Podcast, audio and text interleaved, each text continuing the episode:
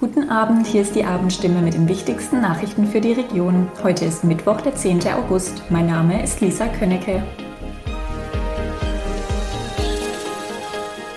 Und das sind heute unsere Themen. Positives Zwischenfazit zum Heilbronner Open Air Kino. Schwalbenschwanzschmetterling fliegt 66 Kilometer weit bis nach Beilstein. Und Behörden raten vom Baden im Neckar ab. Zwölf von insgesamt 19 Filmabenden liegen jetzt schon hinter dem Heilbronner Open Air Kino. Das Zwischenfazit von Organisator Ralf Stegmann fällt durchweg positiv aus. Besonders groß ist die Freude über das Wetter. So etwas gab es noch nie, sagt der 61-Jährige mit Blick auf die sonnenreichen Wochen seit dem Auftakt des Kinos am 27. Juli. Die am meistbesuchtesten Filme mit einer Vollauslastung von 1500 Besucher bisher waren die französische Erfolgskomödie Monsieur Claude und sein großes Fest am 1. August und Top Gun Maverick am 5. August. Die bisher schlechtesten Zahlen geschrieben haben Warten auf Bojangles mit rund 100 Besucher und Glück von einer Skala von 1 bis 10 mit rund 200 Besuchern. Für Arthouse-Filme sei das aber noch eine vergleichsweise gute Anzahl, gibt sich Stegmann dennoch zufrieden. Zum Ende der Veranstaltungsreihe kommenden Montag rechnet der Organisator mit bis zu 15.000 Besuchern in der Gesamtsumme. Für großes Staunen hat ein Schmetterling gesorgt.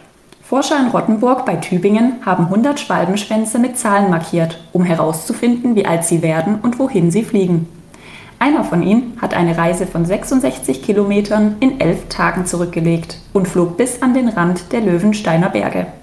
Herausgefunden hat das der Projektleiter und Professor Thomas Gottschalk von der Hochschule Rottenburg am Neckar durch einen Schnappschuss eines Hobbyfotografen. Der Rentner, der anonym bleiben möchte, machte vergangenen Samstag einen Spaziergang in Richtung Annersee in Beilstein. Als sich das Tier auf einen Sommerflieder setzte, drückte er mit seiner Kamera ab. Erst später sah er die Nummerierung, recherchierte und stieß auf das Forschungsprojekt, woraufhin er Gottschalk anschrieb. Bei einer Tagung der Schmetterlingsforscher in Leipzig will Professor Gottschalk das Ergebnis vortragen und im Fachjournal publizieren. Bei den derzeit heißen Temperaturen kühlen sich viele Menschen in Schwimmbädern und Seen ab.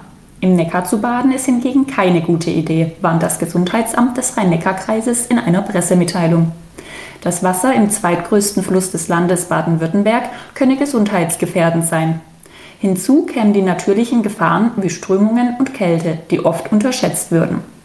Auch die Stadt und der Landkreis Heilbronn raten generell vom Baden im Neckar ab.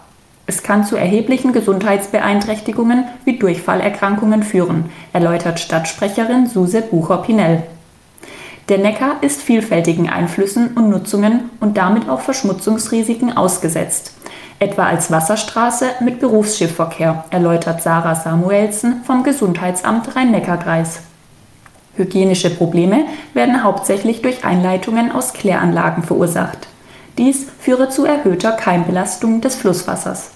Das war die Abendstimme mit den wichtigsten Nachrichten um sechs für die Region Heilbronn und Hohenlohe. Immer von Montag bis Freitag um 18 Uhr auf stimme.de und überall, wo es Podcasts gibt. Sie haben Fragen, Kritik oder Anmerkungen zur Abendstimme? Dann schicken Sie einfach eine E-Mail an podcast.stimme.de.